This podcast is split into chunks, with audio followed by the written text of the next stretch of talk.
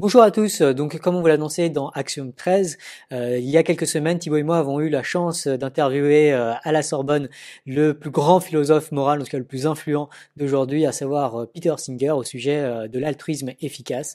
Donc, c'est un événement organisé par Altruisme Efficace France, l'association, ainsi que par les éditions Les Arènes qui ont publié la traduction française du livre de Peter Singer. Donc, un énorme merci à tous les organisateurs. Je pense que pour Thibaut et moi, c'était vraiment un privilège vraiment assez assez fou. Et et euh, sans plus tarder, voici le replay de cet événement. Je suis Antonin Broy, doctorant en philosophie, et c'est avec grand plaisir qu'au nom de Sorbonne Université, je vous souhaite la bienvenue pour une conférence en présence du philosophe Peter Singer, à l'occasion de la parution en français de son livre The Most Good You Can Do, traduit en français par l'altruisme efficace.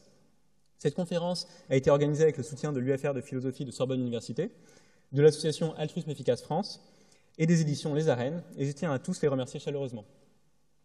Peter Singer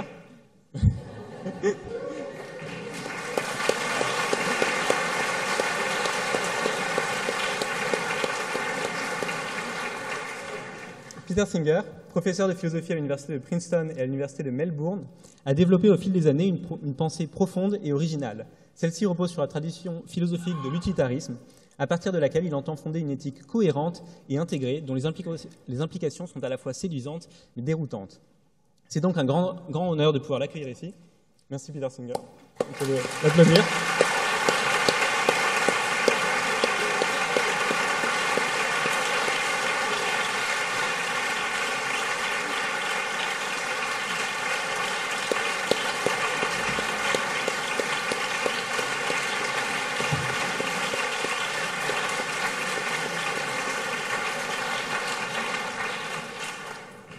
Les idées développées par Peter Singer ont des conséquences éminemment pratiques. Elles ont été une des sources d'inspiration d'un mouvement récent, celui de l'altruisme efficace, qui est progressivement arrivé en France pour donner naissance à l'association Altruisme Efficace France, dont l'événement de lancement, déjà en présence de Peter Singer, avait eu lieu à la Sorbonne il y a deux ans. J'ai donc le plaisir de recevoir Olivier Bertrand, président et cofondateur d'Altruisme Efficace France, et qui s'est prêté à un entretien au sujet de l'altruisme efficace en France, que l'on peut trouver dans l'annexe de la version française du livre. Olivier, bienvenue.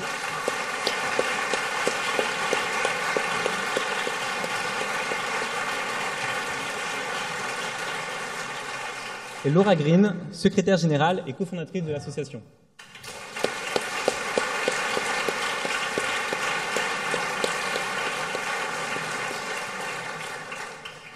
Peut-on quantifier et mesurer l'impact positif que nous avons quand nous essayons d'aider les autres? Et si la réponse est positive, comment? Il s'agira donc d'établir un débat sur la manière dont Peter Singer conçoit l'altruisme et sa quantification, et pour engager ce dialogue, et dans une optique de diffusion des savoirs auprès d'une audience plus large que la simple communauté philosophique académique, nous avons également invité deux youtubeurs renommés dans le domaine de la philosophie et des sciences pour dialoguer avec Peter Singer. J'ai donc le plaisir d'accueillir Lien Guang Oang, polytechnicien et docteur en mathématiques, et dont la chaîne YouTube Science for All aborde des thèmes scientifiques, mais aussi philosophiques, par exemple sur les implications éthiques de l'intelligence artificielle. Les, merci.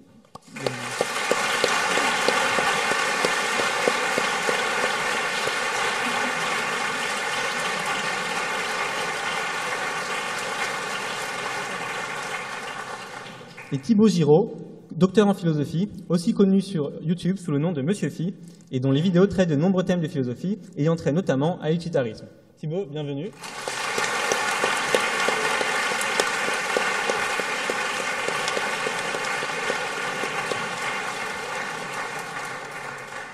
Sans plus tarder, je laisse la parole à Olivier Bertrand. Merci beaucoup.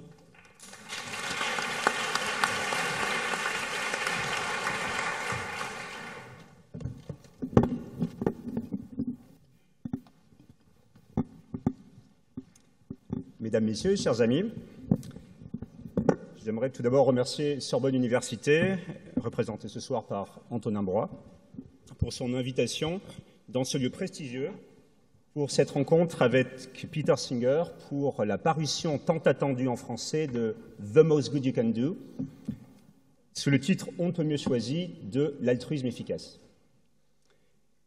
Je remercie d'autant plus Sorbonne Université que, comme l'a évoqué Antonin, c'était déjà grâce au soutien de son UFR de philosophie qu'Altruisme Efficace France a pu faire ses premiers pas en public il y a deux ans lors d'une conférence ici même à la Sorbonne en présence déjà de Peter Singer. qui avait accepté de parrainer notre lancement et de devenir membre d'honneur de notre association. Notre gratitude envers Peter Singer pour sa bienveillance et son soutien est bien évidemment immense. Et ce soir est pour moi une occasion de lui renouveler les chaleureux remerciements de toute notre équipe.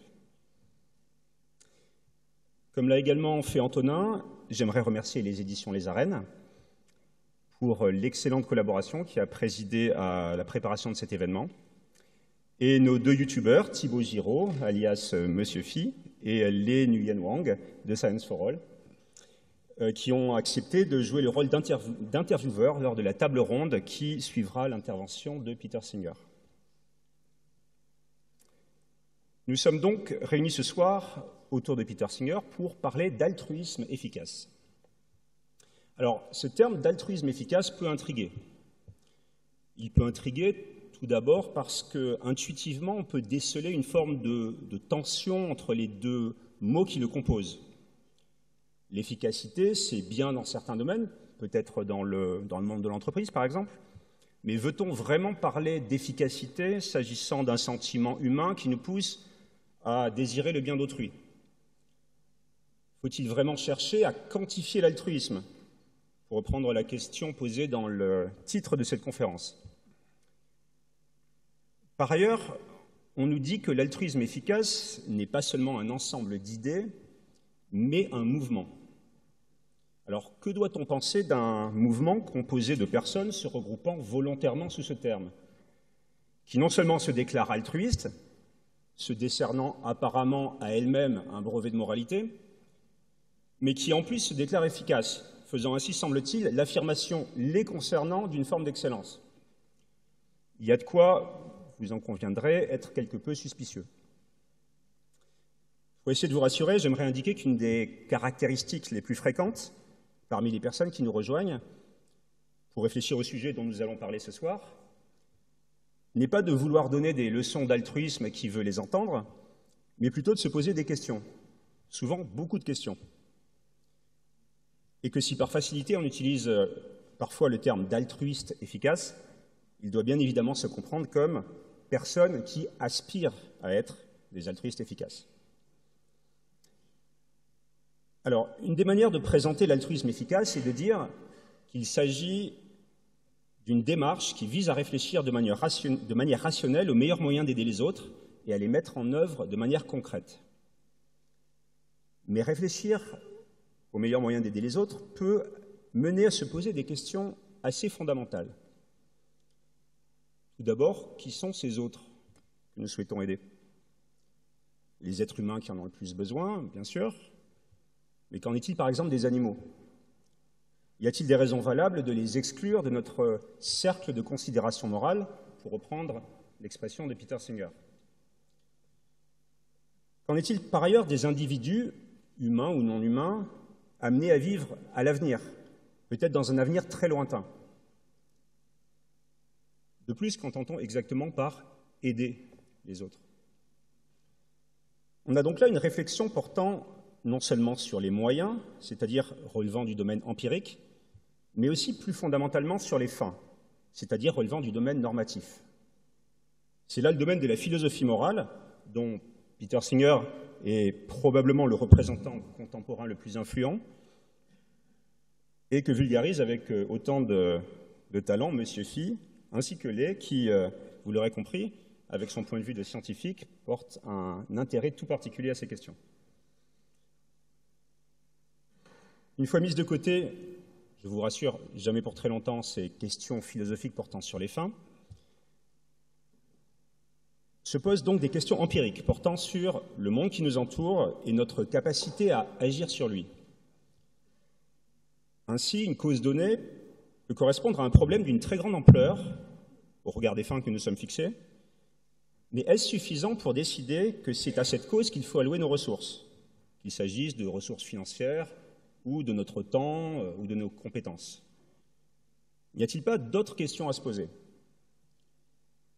Par exemple, cette cause est-elle négligée? Ou de vastes quantités de ressources lui sont-elles déjà allouées? Notre question qu'on peut être amené à se poser, quel est le degré de difficulté à apporter des solutions aux problèmes en question? Une cause peut être négligée, mais ce peut être pour de bonnes raisons. Peut-être n'y a-t-il aucun moyen d'action raisonnable à notre disposition. Et enfin, au vu des capacités dont je dispose, notamment lorsqu'il est question de mes compétences, suis-je comparativement bien placé pour résoudre ce problème? Alors ces questions sur les fins et ces questions empiriques ont des implications on ne peut plus concrètes.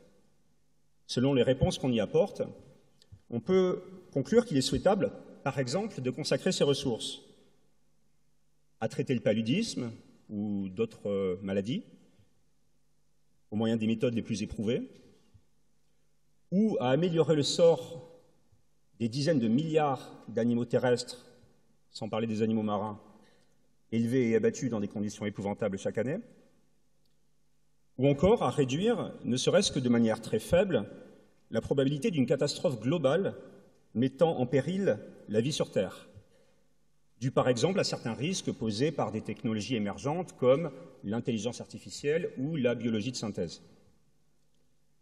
Je vous rassure, les choix multiples sont autorisés. Se poser ces questions peut s'avérer tout à fait vertigineux, mais également passionnant. Et pour y réfléchir, quoi de mieux qu'une communauté de personnes qui partagent ce même désir d'aider les autres et ces mêmes questionnements? C'est cet espace d'échange et de coordination que l'altruisme efficace en général et Altruisme Efficace France en particulier cherche à offrir. Peter Singer, au début de sa carrière, bien avant que le terme d'altruisme efficace n'ait été inventé, s'est lui-même posé ces questions. Comme il le raconte dans, dans, son livre au chapitre Choisir les causes et les organisations, en 1972-73, j'ai traité de deux causes distinctes, la pauvreté mondiale dans Famine, richesse et moralité, et le traitement réservé aux animaux, dans la libération animale. Ce n'étaient pas les seuls problèmes à l'époque. La guerre du Vietnam n'était pas terminée, et la menace d'un conflit nucléaire entre l'Union soviétique et les États-Unis ne pouvait être ignorée. Au service de quelle cause devais-je mettre mon temps, mon énergie et mes compétences? Je ne me demandais pas laquelle était la plus urgente, ni même quel était le problème le plus important à résoudre. J'ai plutôt cherché où je pourrais le mieux faire changer les choses. Et j'ai décidé que c'était dans le domaine de la souffrance animale. Alors que beaucoup d'écrivains très doués faisaient déjà campagne à propos de la pauvreté dans le monde, de la guerre du Vietnam et du désarmement nucléaire, très peu de gens réfléchissaient au statut moral des animaux, pour prôner en la matière un changement radical. Je viens de citer ce passage de Peter Singer qui donne euh, un aperçu qui me semble particulièrement, intéressant de la manière de penser à laquelle nous invite l'altruisme efficace, s'agissant en l'occurrence de choix de carrière. Il est grand temps que je lui cède la parole. Mesdames et messieurs, chers amis, Peter Singer.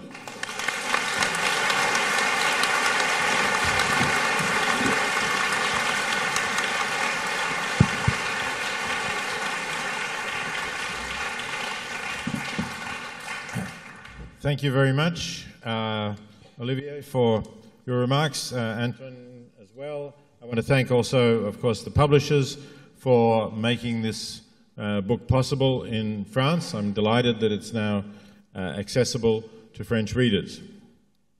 And I'm uh, very grateful for all of you for turning up in this splendid room to uh, listen to us discuss this issue and hopefully ask your questions as well. Um, is that still working? Yes, okay. Uh, now, I've got some slides. We, as you know, we had some technical issues with the slides. Uh, okay, we're getting towards them, I think. Um, so let me say, uh, okay, we're not there yet. um, let me say that what I um, want, will start by talking about is, uh, firstly, what is effective altruism? I think uh, Olivier has already said something uh, in connection with that. Uh, effective altruism is an idea, uh, and it's also a social movement. So the idea is that one of our aims in life ought to be to try to make the world a better place, to be altruistic, to think of others, and therefore to work towards improving the world. The, uh, but it's not enough simply to say, I want to make the world a better place. The effective part of effective altruism is about the idea that when we do that, whatever it is that we are doing to try to make the world a better place, whether that is uh, donating money to non-profit organizations or volunteering our time and our energy and our skills towards that, um, whatever it is that we're doing, we want to get the best value for what we're doing. We want to do the most good that we can. Not just make the world a little bit better, if in fact for the same kind of commitment, for the same kind of uh, financial resources or time, we could do more good than that. Then the effective altruism movement says that's what we want to do. We want to do as much good as we can, and essentially it's saying it's a waste if we don't do that. If we're putting in resources, why not do as much good as we can rather than just do some good? So that's really the essential idea of effective altruism. And in one way, it seems very simple and very obvious. Yet at the same time, it's not the way most people think about altruism or philanthropy or supporting charities. Most people think that this is a matter of doing something with your heart. And of course, it is in part a matter of doing something with your heart.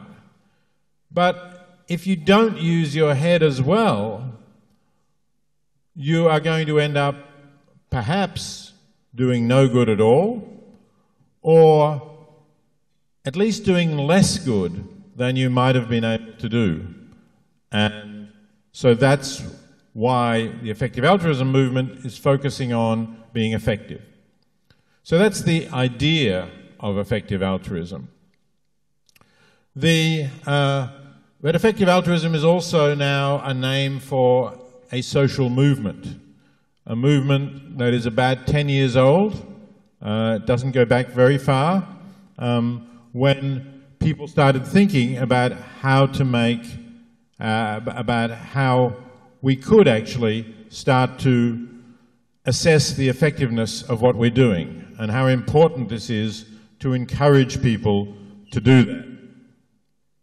So um, that's really what I want to talk about today. Uh, we, looks like we still haven't got any slides up. So, okay, never mind. We'll forget about slides, I think. Um, we can cope without that. Technology is a great thing when it works, but you don't want to become dependent on it because every now and again it lets you down. okay, so I said that effective altruism is concerned with making the world a better place. But you might ask, what do I mean by making the world a better place? And that's clearly a question of values. It's a question of saying, what is better here? Now, we could have a long discussion about values, but I'll try to keep it reasonably short and simple. I think there are some things that we can probably find agreement on, that the world will be a better place if there is less unnecessary suffering, right? Less pointless suffering. We can't abolish all suffering. We are so constructed that if we don't feel pain, for example, then we will end up hurting ourselves. We won't realize that we've put our hand on something that is very hot and is burning. Uh, so we need to have, we can't avoid some pain. But there is a lot of suffering in the world, a vast amount of suffering in the world that is not at all necessary. And so one of the things effective altruists agree on is let's try to reduce this amount of suffering. In addition to agreeing on the importance of reducing suffering, effective altruists will also agree that premature death is generally a bad thing. So, for example, if we learn that there are children dying from preventable diseases, then trying to stop that, trying to prevent those children dying, is a good thing to do. So, those are a couple of key values that effective altruists talk about. Another important aspect of these values is that effective altruists want to see these values uh, instantiated globally, not just locally.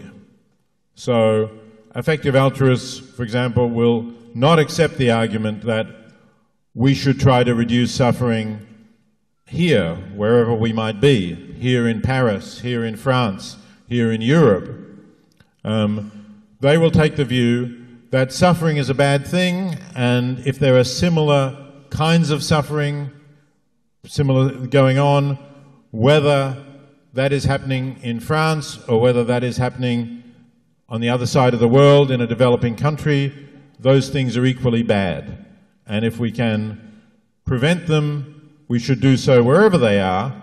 And that's relevant because very often, as I'll explain, we can do more good by preventing things in countries that are far from us, assuming we are living in one of the affluent countries of the world, than if we do them closer to home.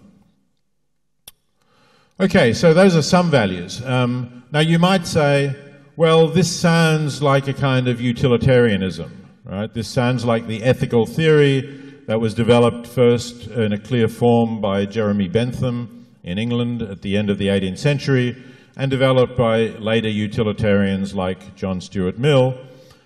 And certainly that is a tradition in which I include myself. I do think that essentially this is the right way to look at ethics. But not everyone in the effective altruism movement is a utilitarian. You don't have to be a utilitarian.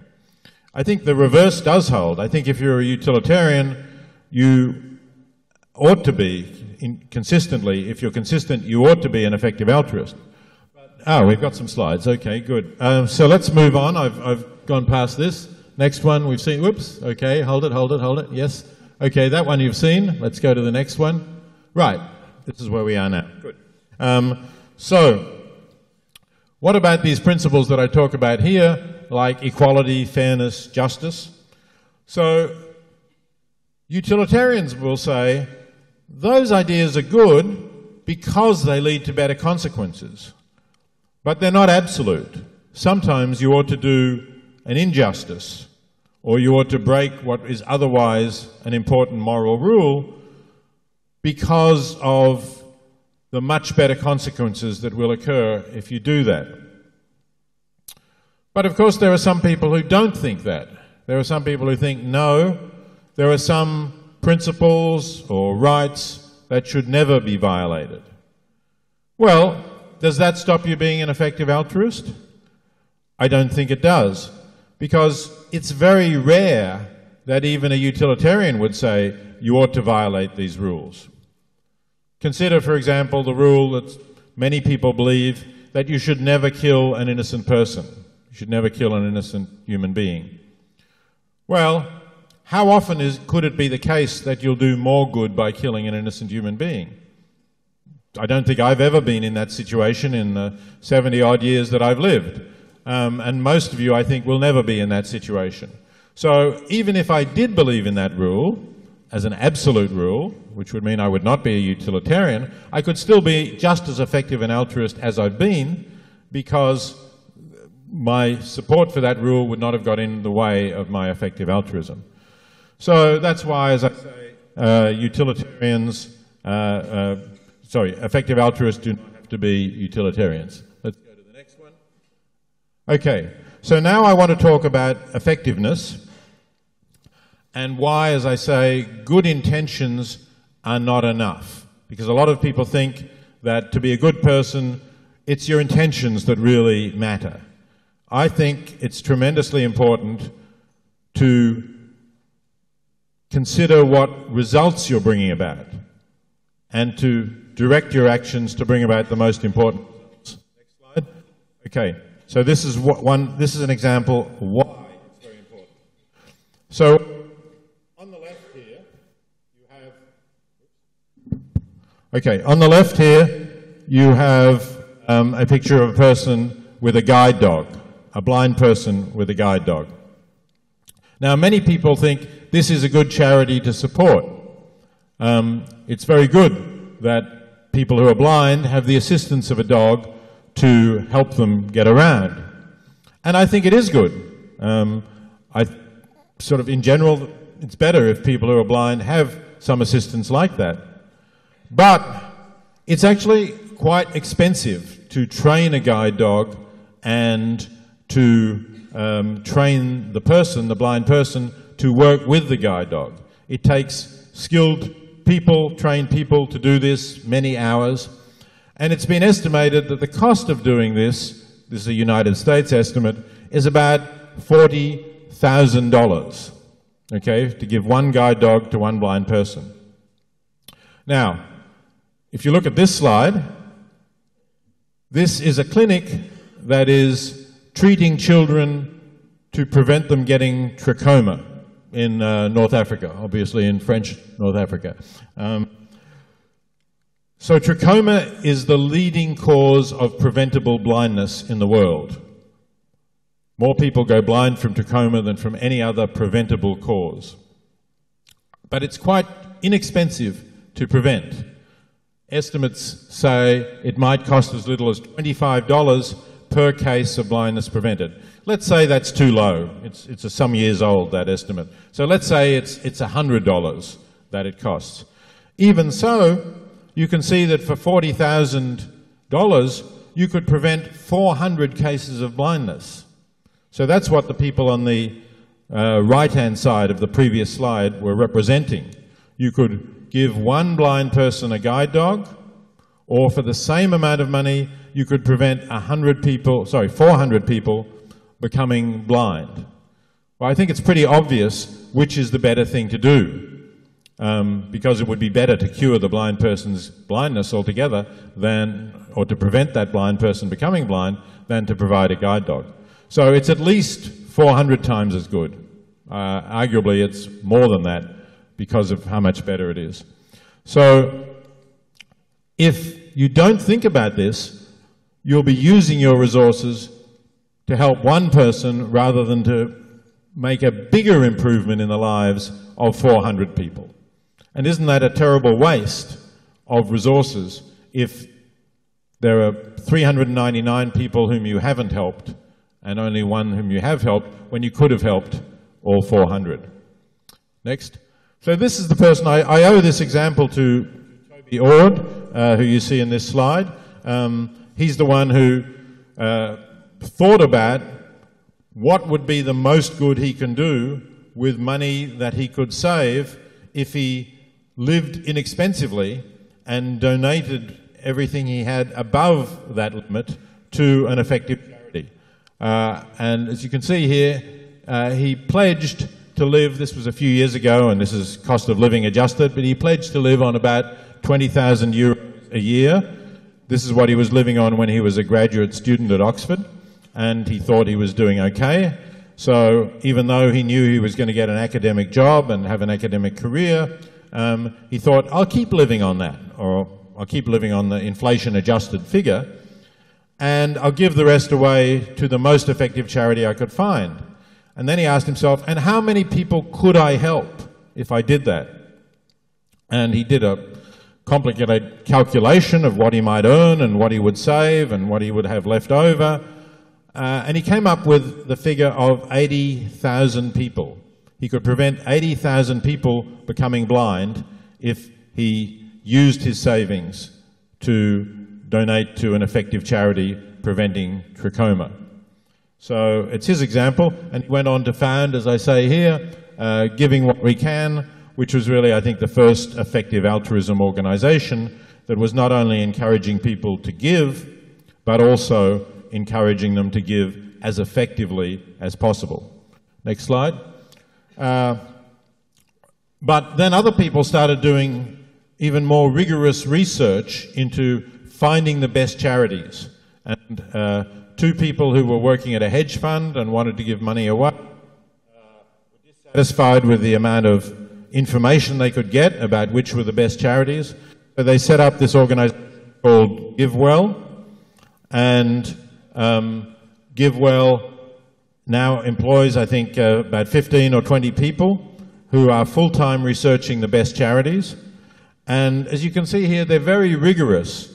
The circle, the pie chart, represents all the charities they've considered, and the little orange slice is the ones that they're recommending. That doesn't mean that the others are not doing good. What it means is there is not sufficient evidence that they are doing good. They may be doing good, they may not be doing good. They just, there just isn't the evidence to tell. But there's a small segment where there is very clear evidence, conclusive evidence, that they are doing a lot of good and they are doing it very cost effectively. So that's what GiveWell has come up with. Next slide. Uh, there's also an organization that I've set up, uh, although I'm not now running, called The Life You Can Save, which was a growth out of a book that I wrote with that title that I published in 2009.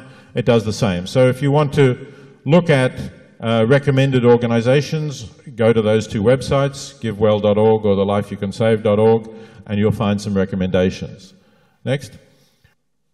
Okay, so how do we decide which causes we should choose? I've been talking about global poverty so far, um, but there are a lot of different kinds of issues we could work on.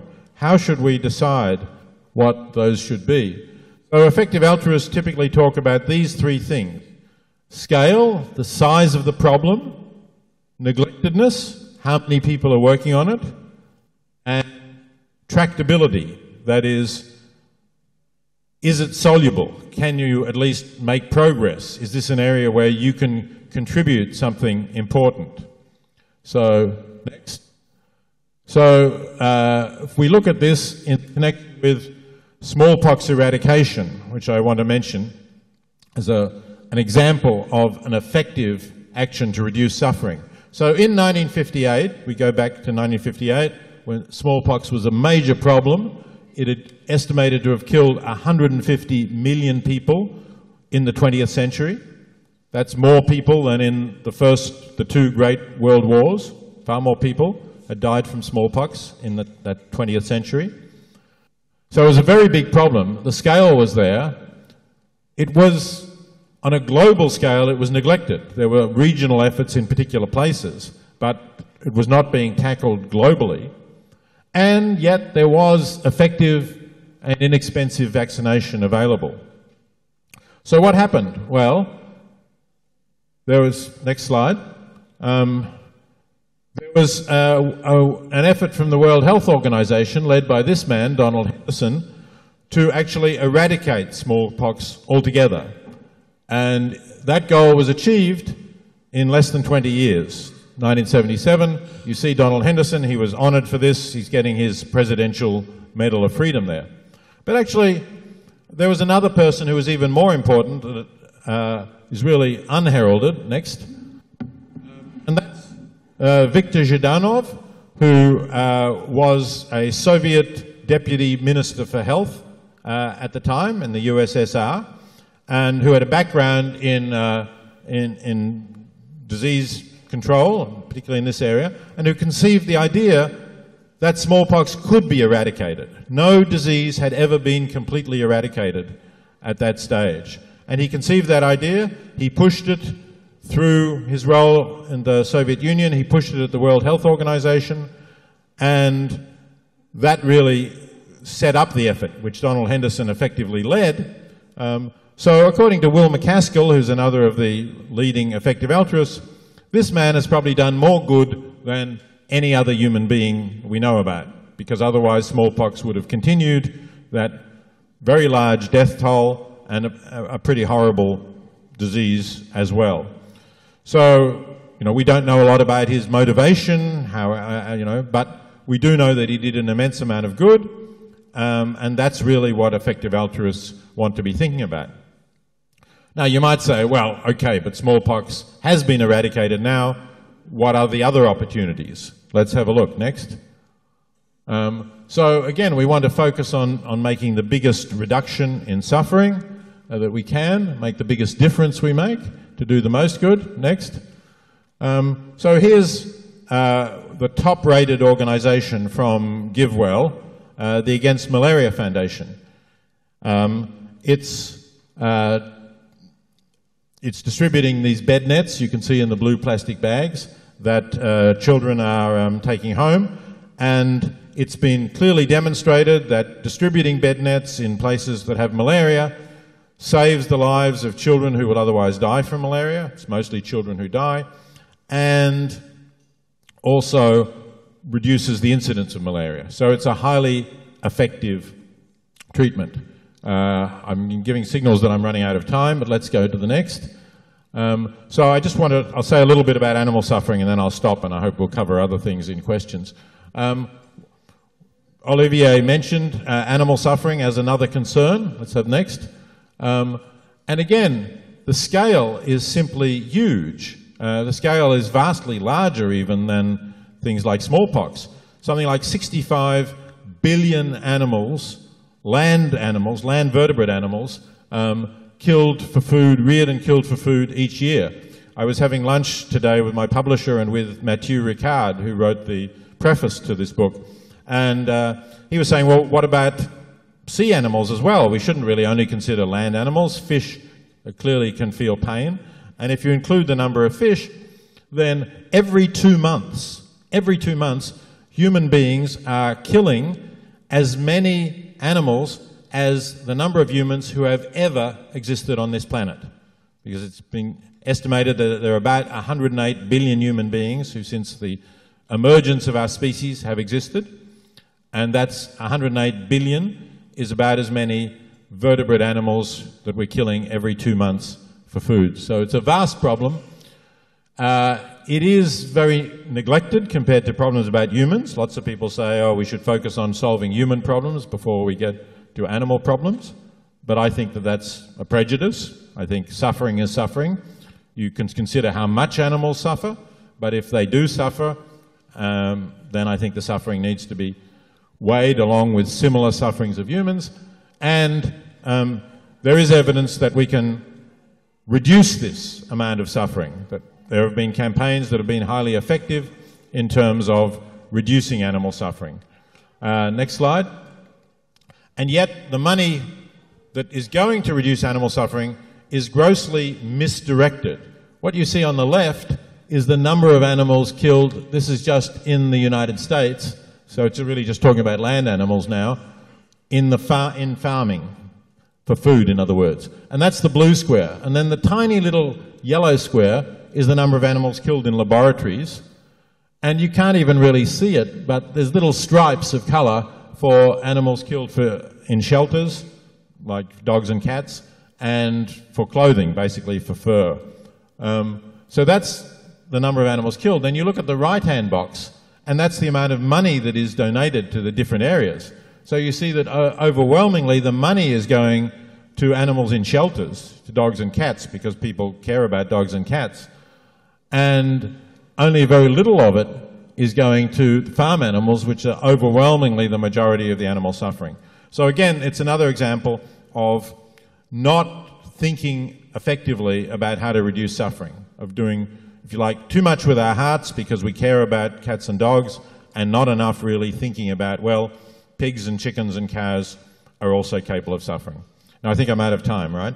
So um, I should really stop. Um, I think probably it's best that we do stop and we go to the discussion, and then we'll come back to your questions. Thank you very much.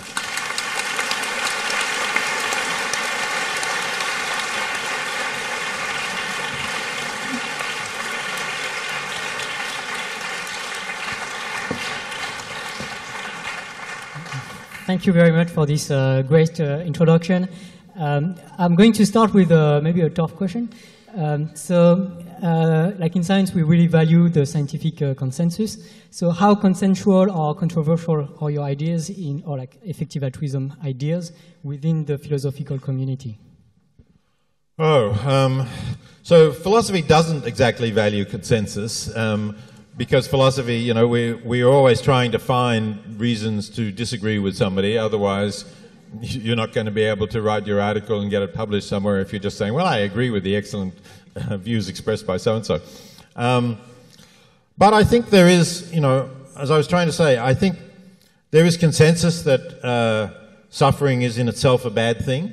Um, I don't think, you know, the, there's not 100% maybe, but, but very few people would disagree with that. Um, and, uh, but I think there's probably not consensus on the idea of regarding all suffering, you know, whether it happens here in France or uh, in some other uh, country, as equally putting a demand on us to act. Um, so one of the differences is that there are people who think we have special obligations to citizens of our own country or members of our local community, um, and that they can outweigh the obligations to distant strangers, even if, uh, as in the example of the guide dog, even if I could help four times, 400 times as many people in the distant country. Okay, so, so I have a follow-up uh, question, which is, uh, uh, how do you think, how do you see this thing moving? Like, do you think there's going to be in the future more philosophers leaning towards uh, effective altruism? Or?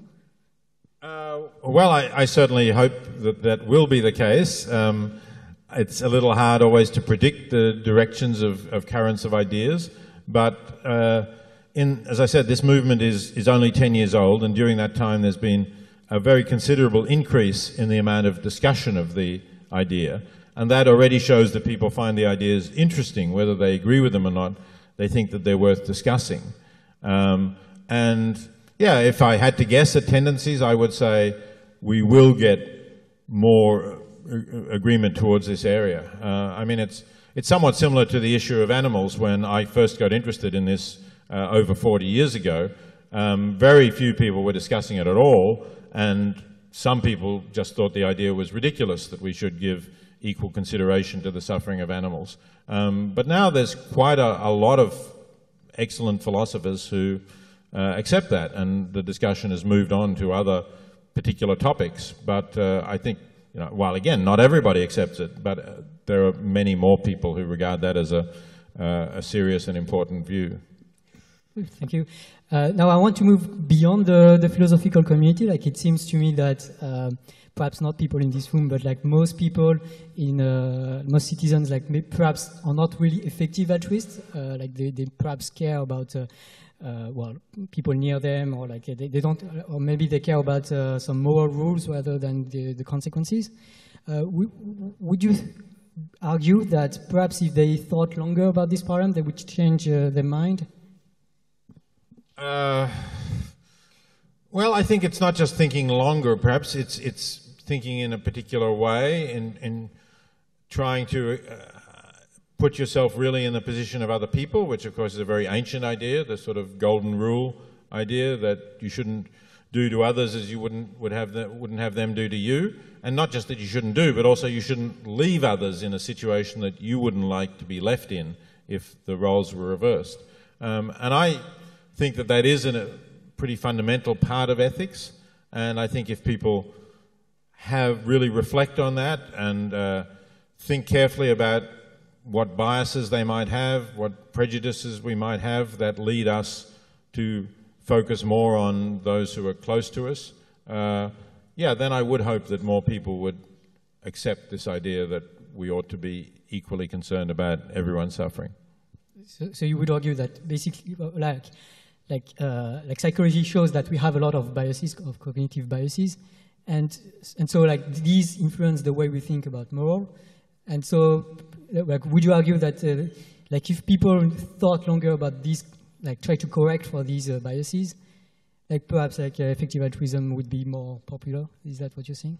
Yes, that, that's right. I mean, it's, it's, it's a bit of a longer story, but uh, I think we have biases that are part of our evolutionary heritage uh, coming from when we lived in small face-to-face societies, maybe 100, maybe 200 people, and we knew all the people that we could see, and we would help them if they were in need. but we didn't think about people in other communities, and of course, we didn't think about people far away because we couldn't help them. So we have kind of evolved an idea of helping the people we know.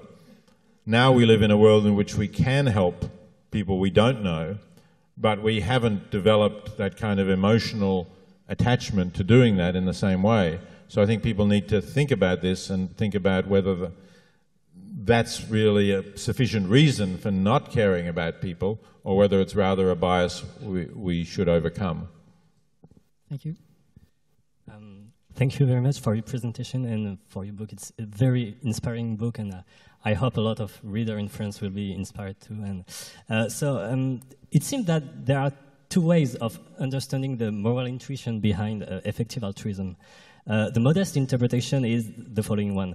Uh, being altruist as much as you can do is uh, good, and um, it, it is even better to choose the most effective forms of altruism.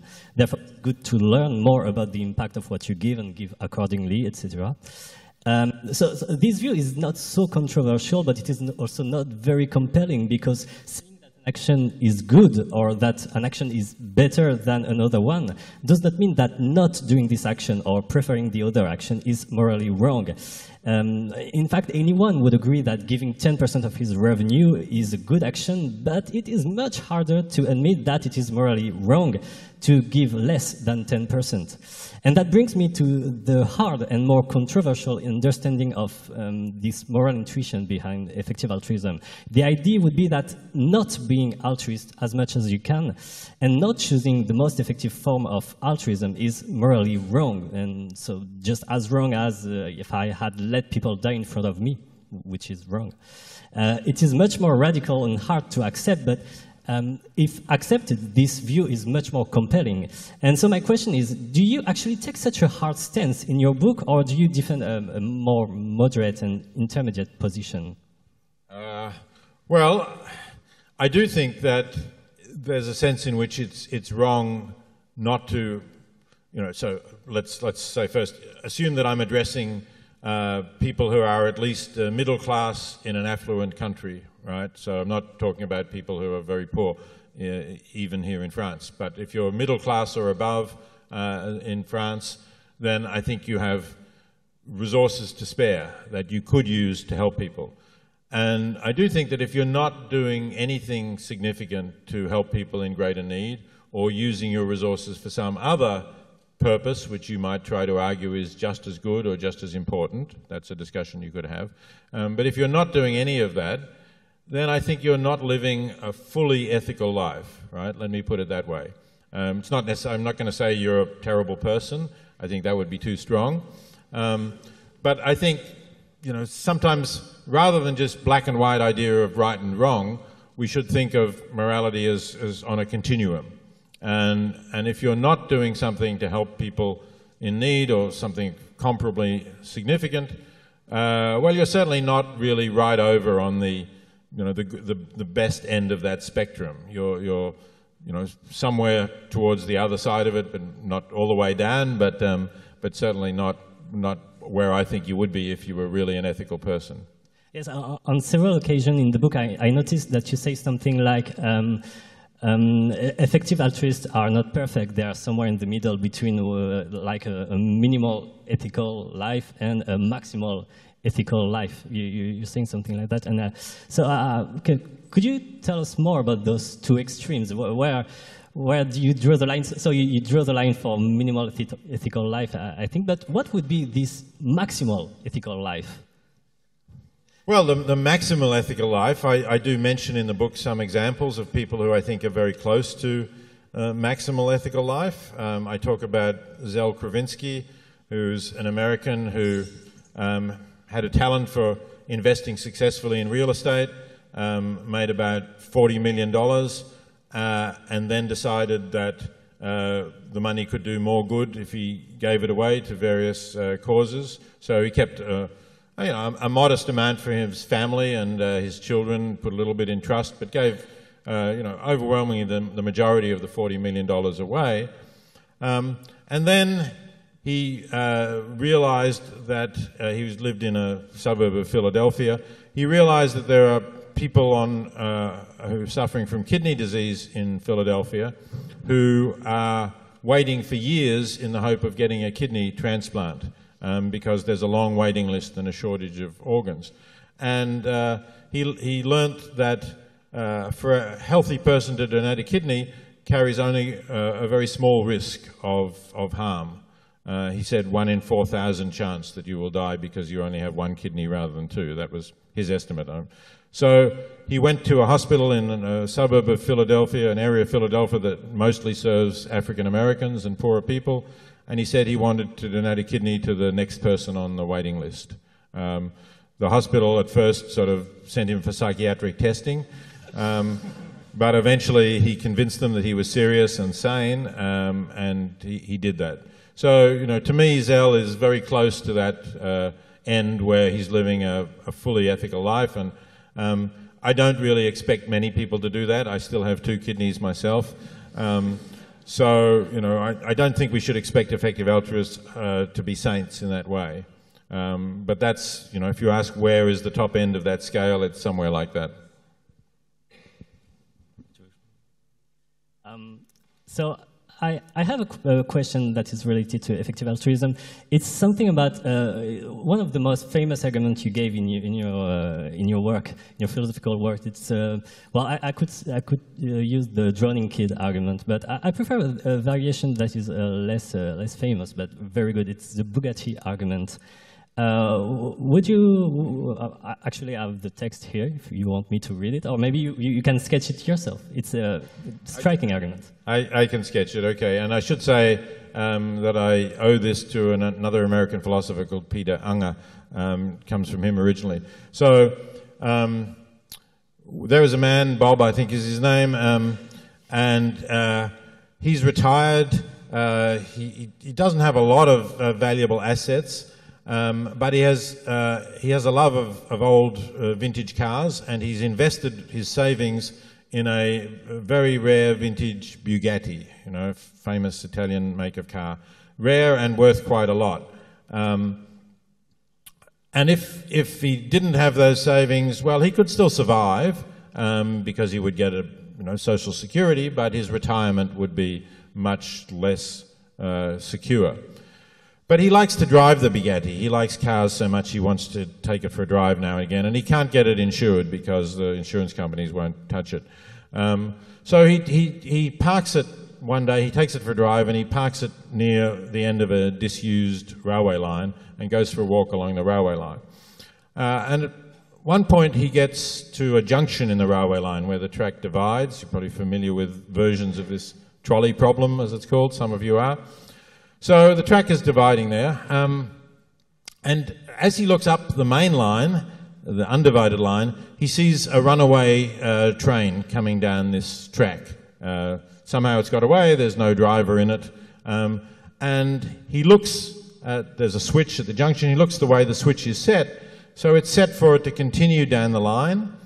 And down further down that line, there is a child who's playing on the line um, and the child is too far away for him to shout out and warn the child. So if he does nothing, the train will go down the line and kill, probably kill the child. But there's one thing that he can do, and that is throw the switch, and then the train will run down the disused line that he was walking up. And you can guess what's going to happen. At the end of that line, there is his car, and the train won't be able to stop, there's no driver, it will crash through the end of the line and destroy his Bugatti. So the question is, what should, what should Bob do, right? Would he be, suppose you say he sees this situation and he says, well, my Bugatti is my most precious possession, I'm not going to pull the switch. I'm going to let the train kill the child. Would, would Bob be a bad person? Maybe let's have a show of hands. If, would Bob be a bad person if he doesn't pull the switch? Okay. Most of you say yes. Good. I'm pleased by that. You have good, in, good instincts here. But think what, think what you've just committed yourself to. You've committed yourself to saying, if you can save a life by donating your, or, or you know, destroying your most precious possession, which is also your retirement security, you should do so. Well, not many people. That, that goes a long way towards what effective altruists would do. It's probably more saintly than most effective altruists. Thank So, so I want to talk about uh, moral debating because uh, like I've tried to organize debates and uh, sometimes I debate with him and it's hard. And it's, sorry, it's usually hard to debate about morals, like people are very attached to their moral values. Uh, so do you have advice? I'm sure you had a lot of experience doing this.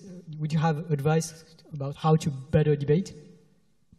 Well, um, I, I think some of the most interesting moral debates are a little bit like your example, the Bob and Bugatti example that I just gave where you, you get people to examine their own uh, judgments, their own attitudes, and they start to see uh, inconsistencies or paradoxes. Um, so, on the one hand, probably before you heard that example, most of you would not have condemned a person who kept his retirement savings, um, even though he'd received a letter from an aid agency saying that by donating your retirement savings to us, you can certainly save one life, maybe more than one life. Um, but now I think you have to think either you you voted the wrong way, which I hope you won't conclude in, in that example, or um, you should donate your retirement savings to the organization, or you've got to find some other explanation as to why the cases are different, okay? And that's obviously a lot of interest then. People will come up with explanations for why the cases are different, and then you can have a debate about whether they're good explanations or not good explanations.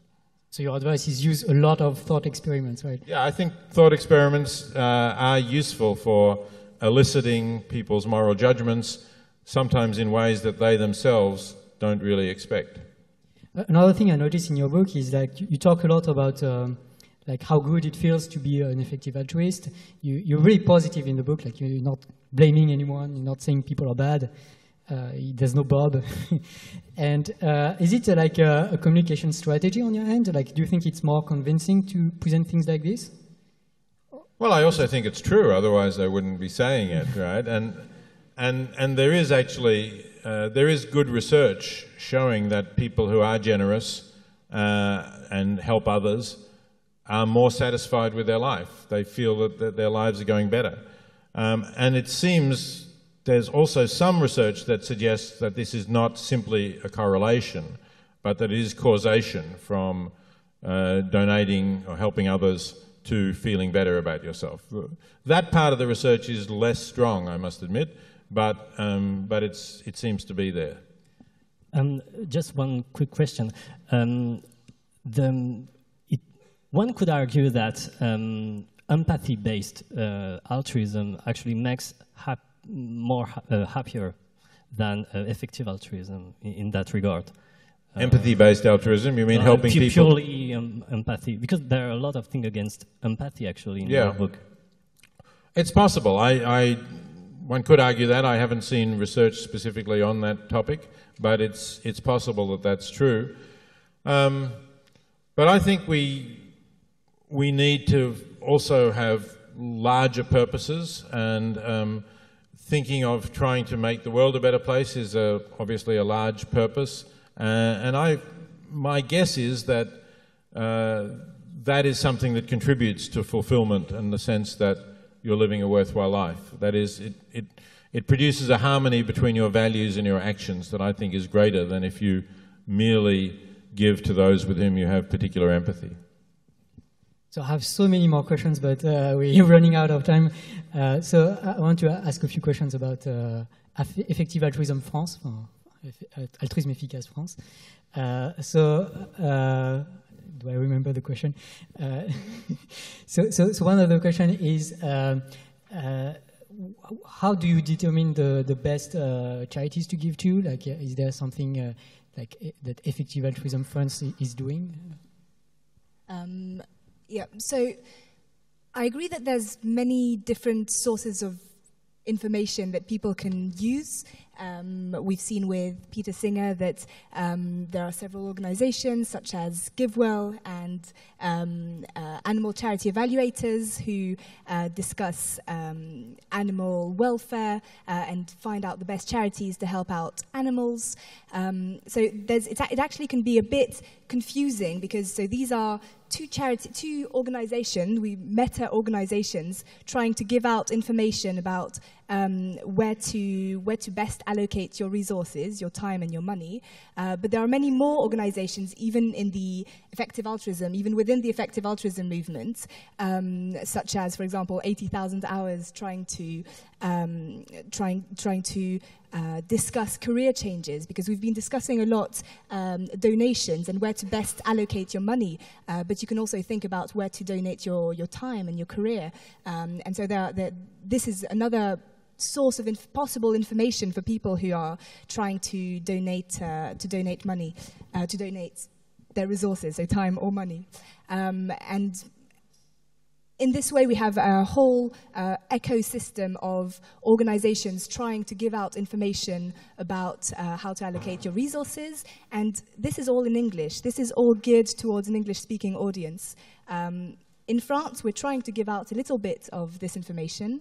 Um, on our website, we're starting, or we will start soon, to have information um, trying to take the most relevant aspects of all these um, of all these organizations and what they have to share um, to, to, help donors make better decisions. But we would encourage uh, people who are interested in, in these ideas to start looking at the uh, English-speaking world as well, because there's, there's quite a lot of information uh, there.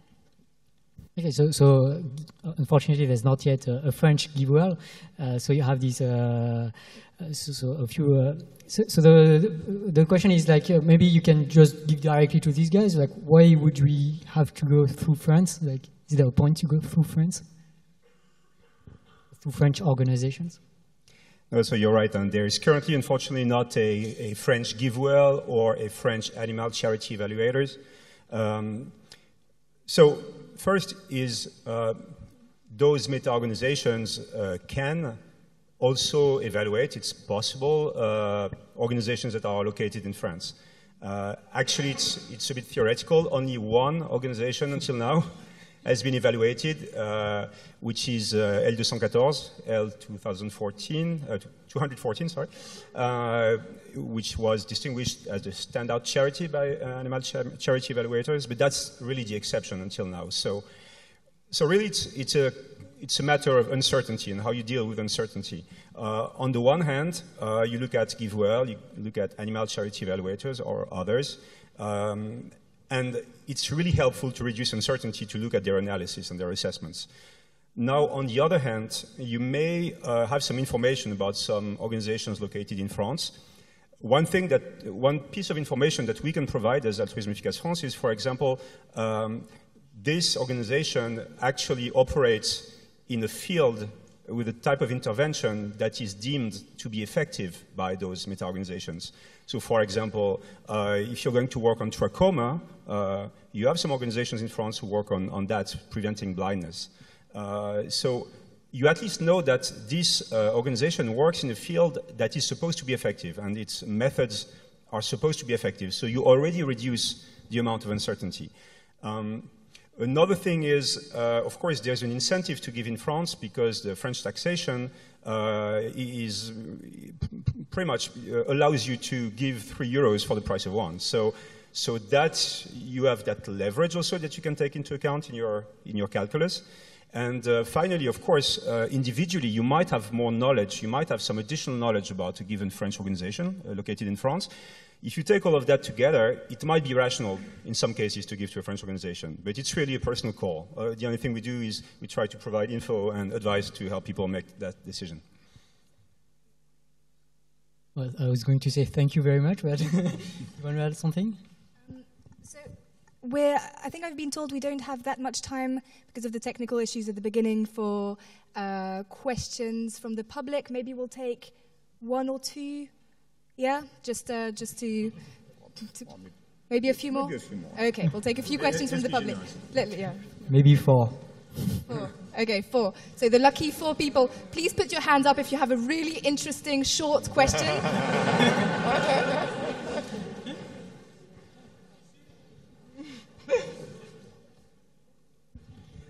Yes, good evening. Uh, I think I would like to uh, say something because I am a benevolent in, a, in an organization for blind people in France. And there is a, an organization in France which is called the Comité de la Charte, which evaluated, uh, which give criteria to, uh, to, for, for, for those uh, charity organizations there are seven, to the best of my knowledge, there are 75 organizations, blind people, uh, cancer. It has been, this, this comité de la charte has been created after the scandal of the Association pour la recherche contre le cancer in 91.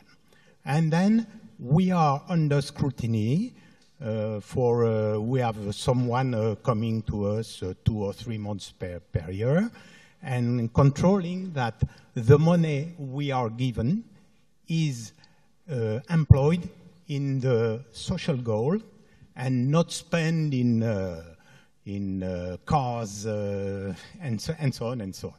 Then that is, uh, I think, uh, if someone wants to donate some money in France, I think it's a good criteria to look if the organization is member of the Comité de la Charte. Uh, I, thank you very much for that comment. Um, I think what, I, you know, obviously I agree that it's, if you're going to give to a charity, you don't want to give to one that is spending most of its revenues on uh, luxury cars or uh, building houses for the uh, director or, or, things of that sort. There are a small number of charities that are frauds, and every now and again one of them hits the newspapers. As you said, you've had such scandals here. Um, and uh, they can be avoided. Uh, but still, what this kind of auditing does really is, is only to show that the money is being used for the professed purposes of the organization. It still doesn't compare the effectiveness of, of that spending as against something else. And that's, I think, what organizations like GiveWell and the Life You Can Save are trying to do. And it, it adds I think, an important additional information that we should have. Uh, thank you. I have a question going back to your uh, argument about blind people and uh, the guide dog. Um, if we take that reasoning a bit further down, would you argue that would be, for example, good policy if for a country in Western Europe or in North America to take all its money, all it can invest in health in its own country, to stop investing in health in its own country because the health system is so expensive, and to pour all this money in other countries where health is cheaper and where saving a life is cheaper than saving it in the US or in France. So, in short, would you agree that it's more moral um, to just stop curing people where here and just taking the whole system down to pour that money where it's cheaper? Thank you. Well, um, I would agree that it would be the right thing for a government to do if the government had a, uh, an electorate that was sufficiently moral itself to recognize that it was better to help people wherever they are, um, and therefore that it was wrong to spend large sums on complex operations, let's say, you know, in your own country, when you could use that money to save many lives elsewhere. But, but without an electorate that shares that view, this government isn't going to last very long. Um, so it may do good for a short time, um, but it's not sustainable. Uh, and unfortunately, I don't know of any country where the electorate would be prepared to vote to vote such a government back into power once they'd done that. So that's why I think we really need to try to change people's ideas and to change it more gradually, as you were saying, one of your questions. I, am suggesting people move gradually to do more, to give a little more, but not that we can expect people at one go to do everything like the person I mentioned, Zell Kravinsky. And similarly, I don't think we could expect a government to do that in one leap, even if you know it might, in theory, be a good thing to do. Hi, good evening. Um, so, thank you for your intervention tonight. And I was wondering, I'm I still I feel like I'm more at the lower level of the altruistic specter. So um, I'm trying like every day, not trying to save people, but just not kill any individual, whether they're animal or human.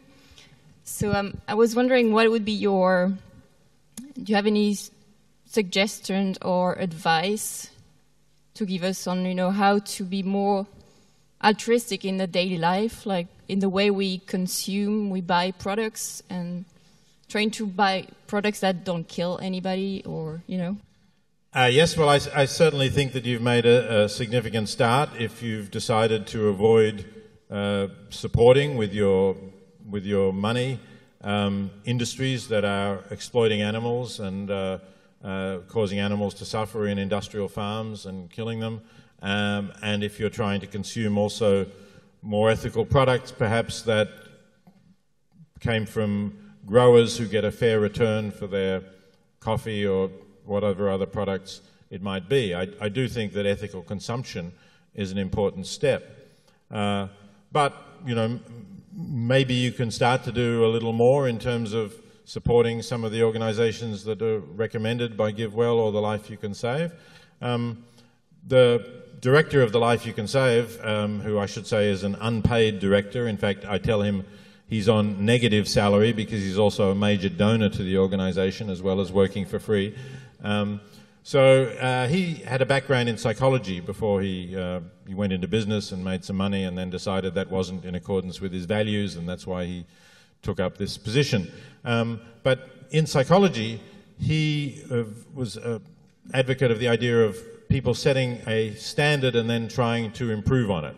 It's like if you, if you jog, right? You might jog around a certain distance and you time yourself and you might say, oh, today I did that in 12 minutes. That's the best time I've done. And then you go out other days and you see whether you can do it in 11 minutes, something like that. You set a new personal best standard. So his recommendation is if you're not sure about how much you want to give, well, just start giving a modest amount and then if you're comfortable with that, say, okay, so next month or next year, whether you're giving, um, I can do better than that. I can give more. And eventually you'll get to a level that hopefully is more significant, but that you've gradually got used to and got uh, comfort, comfortable with. Thank you very much. Um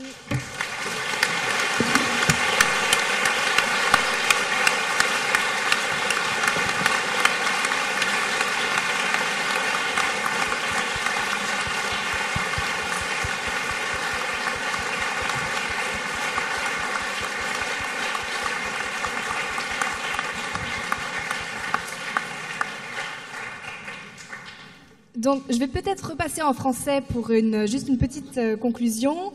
On arrive à la fin de la, conférence. Merci beaucoup pour vos trois questions, malheureusement, mais surtout à Alé et à Thibault pour euh, leurs questions très intéressantes euh, qui, ont, permis de, rentrer dans beaucoup plus de détails dans, les fondements philosophiques derrière la, pensée de, Peter Singer et les nuances de l'altruisme efficace. Merci beaucoup à Peter Singer, bien sûr, pour votre intervention passionnante.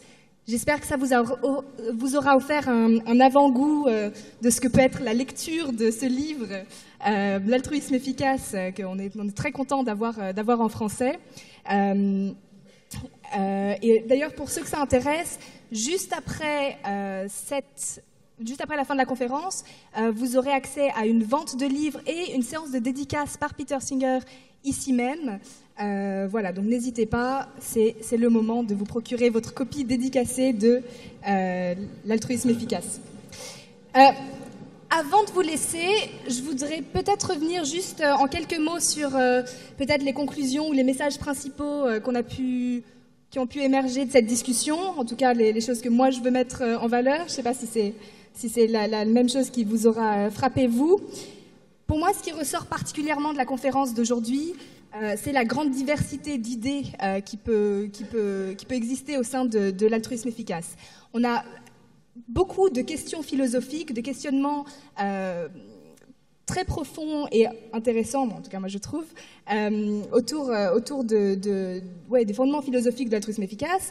On a aussi des réflexions sur les données empiriques, euh, des types de, données qu'on peut obtenir et comment est-ce qu'on peut savoir à quelle organisation donner par des informations sur la qualité de, l'intervention, sur combien de personnes, combien d'individus peuvent être, peuvent être aidés grâce à cette intervention. On a aussi de ces, types de réflexions euh, sur les, données et sur les, fondamentaux, sur les fondements philosophiques, euh, on, a, on a une grande diversité. Peut-être que c'est apparu aujourd'hui euh, qu'on a une grande diversité de causes qu'on peut potentiellement soutenir. On a quand même parlé de différentes euh, maladies qui peuvent être, euh, qui peuvent être adressées par, des, par des mm, organisations, par des associations qu'on considère comme efficaces, mais aussi différents types d'individus, des, des, animaux, des humains, et puis comme, comme le mentionnait Olivier au début, des, des, individus aussi dans le long terme, avec la, la prévention de, de risques catastrophiques globaux.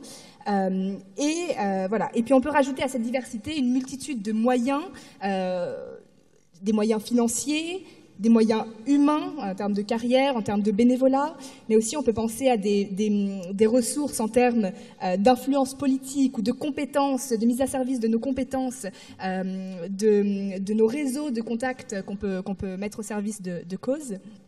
Voilà. Donc, euh, donc moi, euh, ça, c'est vraiment ce que, ce que j'ai envie euh, qui, qui ressorte aussi de, de, cette, de cette réflexion sur l'altruisme efficace, c'est cette grande diversité de façons de penser et, pas, pas une seule série de, de réponses très claires à, à, voilà, à comment, comment allouer ces ressources. ça, c'est à la fois un peu compliqué parce que ça, fait se poser des questions en permanence plutôt que d'avoir euh, des, réponses très claires. Mais c'est aussi, il me semble vraiment fascinant et pour les personnes qui euh, euh, souhaitent se poser ces questions, qui s'intéressent à ces idées et souhaitent contribuer leurs idées, c'est une grande richesse. Nous, en France, on souhaite offrir un espace de coopération et de coordination pour euh, faire réfléchir à ces idées, pas seulement transmettre de l'information, faire un peu de transmission d'information et un petit peu de réflexion euh, avec vous sur ces idées. Euh, et concrètement, vous êtes absolument bienvenus pour rejoindre notre communauté, notre mouvement en France de, l'altruisme efficace, notamment en adhérant à l'association. voilà, donc le, les, les, membres de l'association peuvent avoir accès à des, à des à des ateliers beaucoup qui approfondissent, qui reviennent sur le, type de questions qui ont été abordées aujourd'hui, qui vont plus en détail sur le type de questions qui sont abordées dans le livre de Peter Singer et, euh, qui permettent de réfléchir aussi individuellement à votre carrière, vos choix, vos dons, de, challenger un petit peu vos idées et les nôtres euh, et d'arriver et de s'engager davantage pour, euh, pour, pour aider les autres. Euh, pour les personnes ici qui souhaitent approfondir ces idées, on vous conseille évidemment aussi de lire, le livre de Peter Singer et euh, idéalement de regarder les vidéos de Monsieur Phi euh, pour en apprendre plus sur la philo et de lait pour développer le côté scientifique. On pense qu'en France, il n'y a pas tellement de choses qui existent que ça sur ce genre d'idées qui permettent d'avoir une bonne base de, connaissances et de réflexion. Donc on vous remercie beaucoup pour, pour l'existence, pour la mise.